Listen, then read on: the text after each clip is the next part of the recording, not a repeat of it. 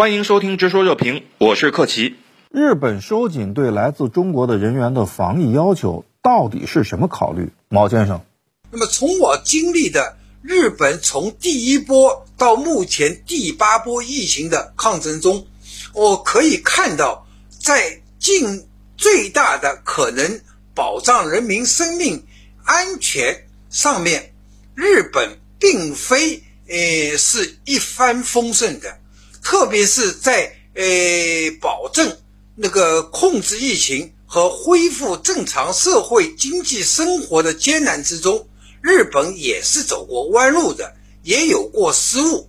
那么到目前为止，日本新冠感染人数超过了两千九百多万人，累计死亡人数呃达到了五万七千多人。那么最近几天。日本单日新冠确诊也都超过了十万人，单日死亡人数呢超过了三百人，也就是说，日本全国有四分之一的人感染了新冠。我也注意到，岸田首相在宣布对中国本土入境旅客采取临时检测措施时提到的理由，其中作为日本最大的担忧。是对中国目前新冠疫情实际状况难以掌握，由此呢也难以做出准确的判断。所以，作为一种保守疗法，或者说为了至少呃家门血的安全起见，日本呢不得已采取了这样的入境全员检测手段。日本国内已经第八波疫情。你去看日本疫情的确诊数和死亡数，它是世界上比较罕见的、非常标准的，就是多波，而且是后面的这个波次进入到奥密克戎毒株时期，它的确诊数和死亡数跟第一波持平，甚至更高。他拿中国来说事儿，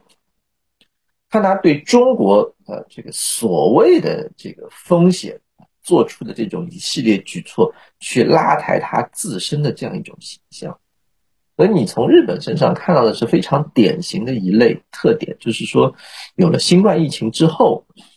有一类政府它是属于那种无能档案作秀。日本还限制了中国赴日本航班的数量，而且呢，只能飞几个指定的机场。日前呢。港府已经指出，日本针对香港出发的航班的规定并不合理，敦促日本撤回限降决定。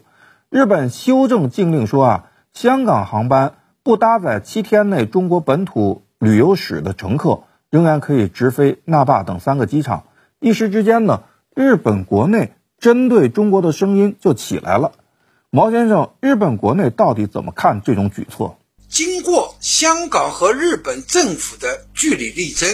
那么最后日本政府事实上是修改了原来的规定，也就是说，允许香港国泰航空等呃航空的呃航班继续可以直飞呃札幌的千岁、冲绳的那霸和福冈机场，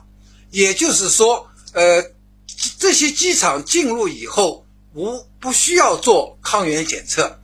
但登机旅客只限于香港和澳门的本地居民，也就是说，不包括中国大陆旅客经香港中转飞赴日本的旅客。换句话说，中国大陆的旅客如果搭载这些香港的航班，将会被拒绝入境。